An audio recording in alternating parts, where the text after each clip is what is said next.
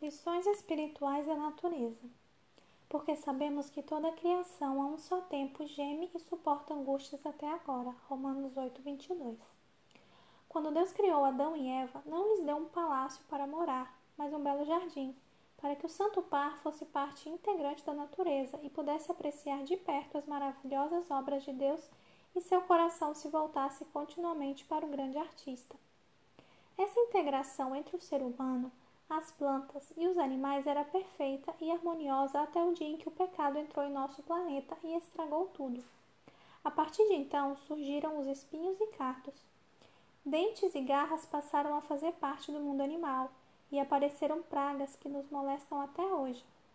Às vezes me pergunto por que, que Noé não deu uma chinelada naquele casal de mosquitos que entrou na arca. Por causa de uma desobediência aparentemente pequena e inconsequente, Toda a criação a um só tempo geme e suporta angústias até agora. Apesar de tudo, a natureza, que o pecado e o homem ainda não conseguiram destruir, revela resquícios daquela beleza original que um dia será restaurada e talvez superada. Ao viver entre nós, Jesus demonstrou interesse no mundo natural e extraía preciosas lições espirituais de pessoas, animais e plantas. Como preparativo para seu ministério, retirou-se para o deserto, a fim de meditar e orar, e então passou a ensinar as multidões à beira-mar ou no alto dos montes. Cristo nos convida a observar a natureza em busca de conforto e enlevo espiritual. Também nos adverte: Eis que eu vos envio como ovelhas para o meio de lobos. Sede, portanto, prudentes como as serpentes e simples como as pompas. Mateus 10, 16. Quando Jesus voltar, dando início ao seu reino de glória, toda a criação será restaurada à sua perfeição original.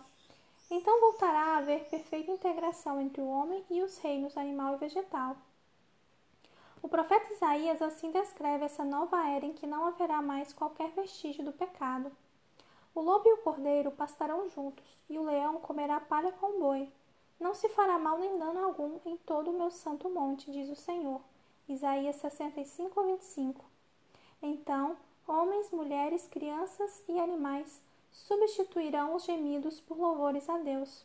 Aguardemos com fé e esperança esses dias melhores e sem fim.